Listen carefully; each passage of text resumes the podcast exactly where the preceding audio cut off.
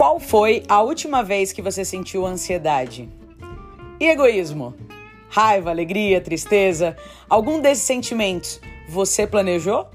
É, pois é, sentir é sempre inédito. O que a gente precisa entender é que a gente precisa ter uma consciência desses sentimentos para endereçar uma atitude, porque não existe sentimento mocinho ou vilão. Existem os prazerosos e desprazerosos. Eu, Mariana com Y, vou conduzir você numa jornada para descobrir os caminhos para você elevar a sua sensação de bem-estar e colocar inteligência na sua emoção.